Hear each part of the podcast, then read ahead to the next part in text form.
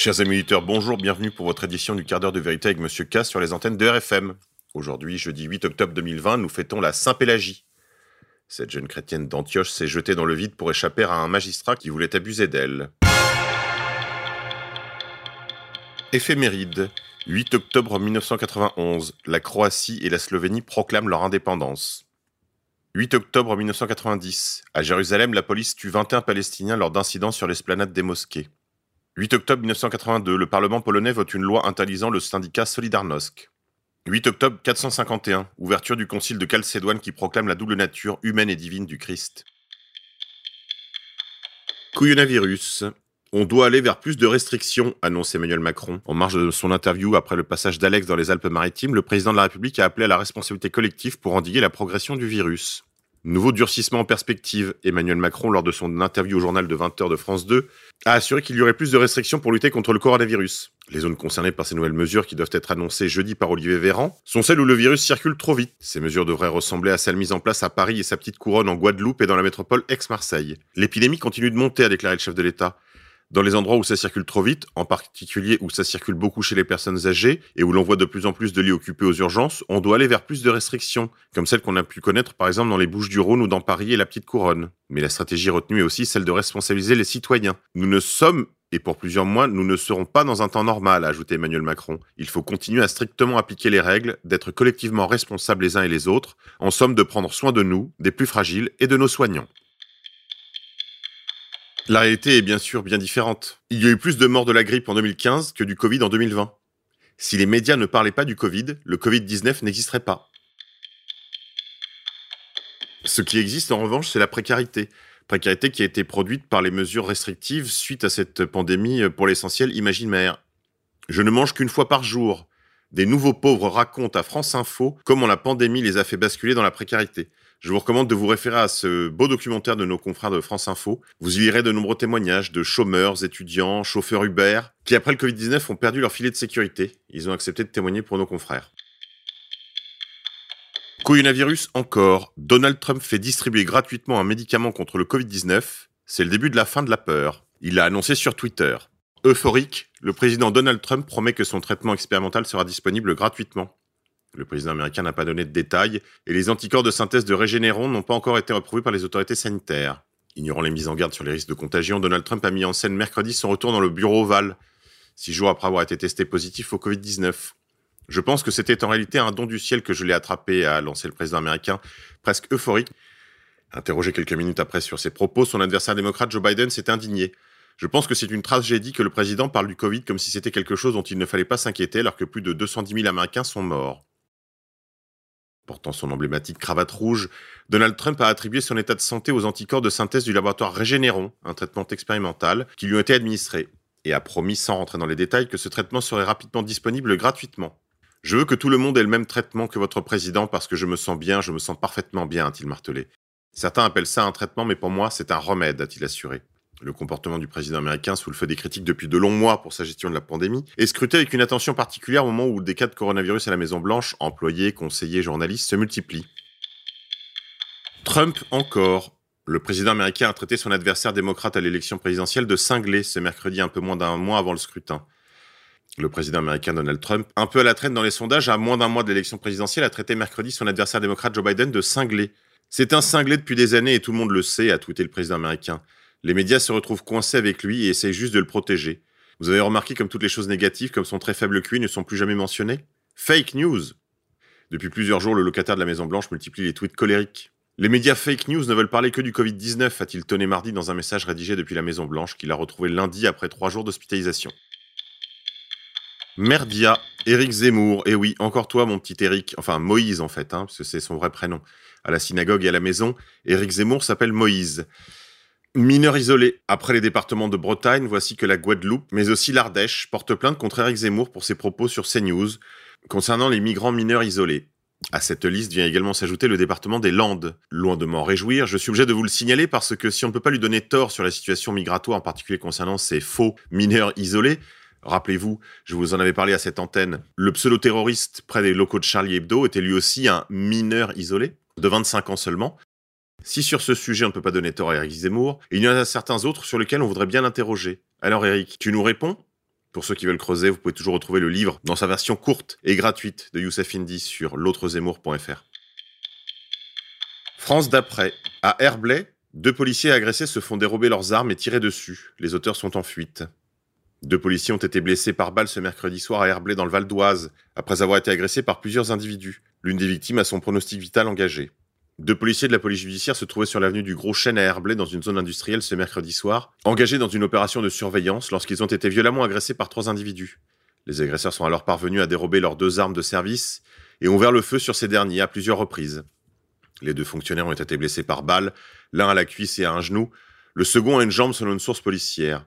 Ils ont été transportés à l'hôpital de Pontoise pour l'un et l'hôpital Beaujon de Clichy pour l'autre, dont les jours sont en danger.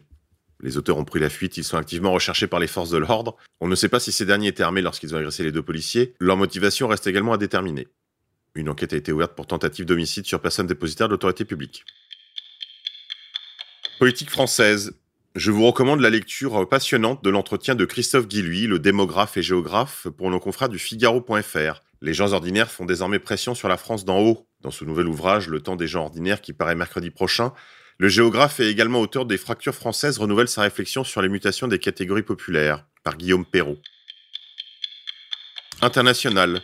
Le parti nationaliste grec Aube Dorée, qualifié d'organisation criminelle par la justice.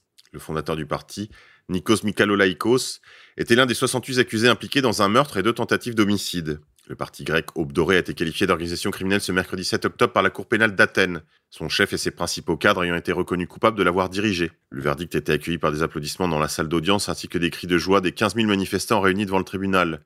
Lorsque des manifestants ont commencé à lancer des cocktails Molotov, la police en nombre a tiré des gaz lacrymogènes et des grenades assourdissantes, utilisant également des canons à eau. Bon vous aurez compris, c'était évidemment les antifas d'Athènes. Nikos Mikalolaikos, 62 ans, a été reconnu coupable de direction et appartenance à une organisation criminelle ainsi que six autres cadres du parti. Il était l'un des 68 accusés du procès fleuve du parti, impliqué dans un meurtre et deux tentatives d'homicide, selon la version officielle. Ce que la presse mainstream oubliera de vous dire, c'est que des morts dans les rangs du parti, il y en a eu beaucoup. Et pour avoir entendu plusieurs fois le témoignage de membres du parti, je peux vous assurer qu'ils avaient contre tous les moyens de l'État, les provocateurs, les polices secrètes et les antifas. Ils ont voulu détruire l'aube dorée parce qu'elle incarne une opposition radicale national, autonome, authentique. Santé. Les nanoparticules de dioxyde de titane dans le E171 peuvent atteindre l'environnement du fœtus pendant la grossesse. Suite au résultat d'une étude publiée mercredi 7 octobre, on sait désormais que l'additif alimentaire E171 représente un vrai danger pour le fœtus. Les nanoparticules de dioxyde de titane présentes notamment dans l'additif alimentaire controversé E171 peuvent traverser le placenta et atteindre l'environnement du fœtus pendant la grossesse. Ces travaux montrent pour la première fois que l'exposition chez la femme enceinte existe et qu'il y a un danger de passage vers le fœtus, explique Éric Houdot, directeur de recherche à l'Institut national de recherche pour l'agriculture, l'alimentation et l'environnement. Il ne permet toutefois pas de dire si cette présence de nanoparticules entraîne ou non un risque pour le bébé. Le E171 est un additif constitué de dioxyde de titane, pour partie sous forme de nanoparticules, d'une taille inférieure à 100 nanomètres, facilitant leur pénétration dans l'organisme. Ce qui soulève depuis plusieurs années l'inquiétude des associations de défense des consommateurs et de l'environnement. Son utilisation dans les produits alimentaires comme colorant ou pour leur donner un aspect brillant a été suspendue en France le 1er janvier 2020 pour une durée de un an en raison de l'absence de preuves scientifiques sur son innocuité. Et le gouvernement devra bientôt décider s'il prolonge ou non cette suspension. Loisirs. La Seine à vélo. Un nouvel itinéraire cyclable de Paris jusqu'à la mer. Enfourcher son vélo pour rejoindre la plage du Havre ou les célèbres planches de Deauville depuis Notre-Dame de Paris, c'est bientôt possible à compter du 15 octobre 2020, les cyclistes les plus téméraires pourront officiellement emprunter la Seine à vélo, un nouvel itinéraire cyclable de 420 km. Ce nouveau circuit cyclable pourra être emprunté depuis Paris. Il traversera les communes de Saint-Denis, Rueil-Malmaison, Conflans-Sainte-Honorine, Mantes-la-Joie, Vernon, Les Andelys, Honfleur, Rive-en-Seine et Le Havre. Événement. Ce dimanche 11 octobre 2020, de 13h à 18h30, à Paris, à Clermont-Ferrand, à Nantes, à Lille, à Grenoble, à Pau, à Nice, à Strasbourg, des rassemblements se tiendront contre les placements abusifs et la pédocriminalité, organisés par plusieurs collectifs pour la protection de l'enfance. Retrouvez toutes les informations sur le groupe Facebook Protégeons nos enfants, sauvons l'innocence. Chers amis, comme à notre habitude désormais, on se quitte en musique. Aujourd'hui, je vous propose, tiré de la bande originale du jeu vidéo Last of Us, le titre de Nirvana, Something in the Way, interprété par le groupe Atsi.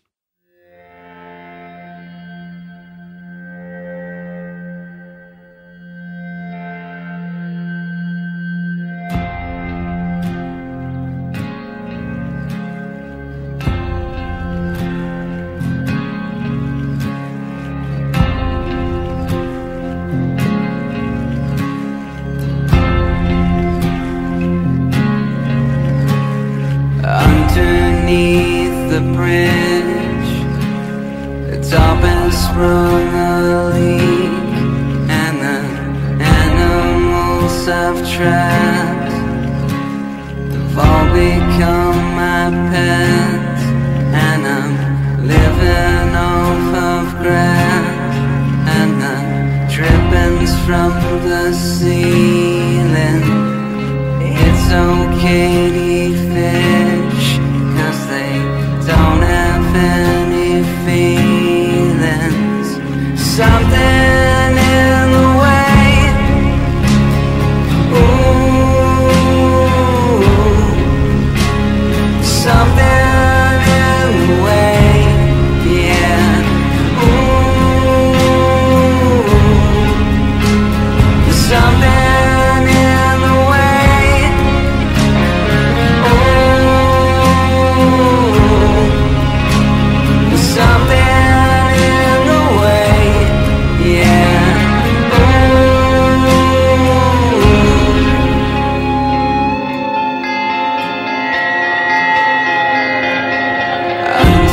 Underneath the bridge. Top has sprung a leak, and the animals I've trapped have all become my pets, and I'm living off of grass and the drippings from the ceiling. It's okay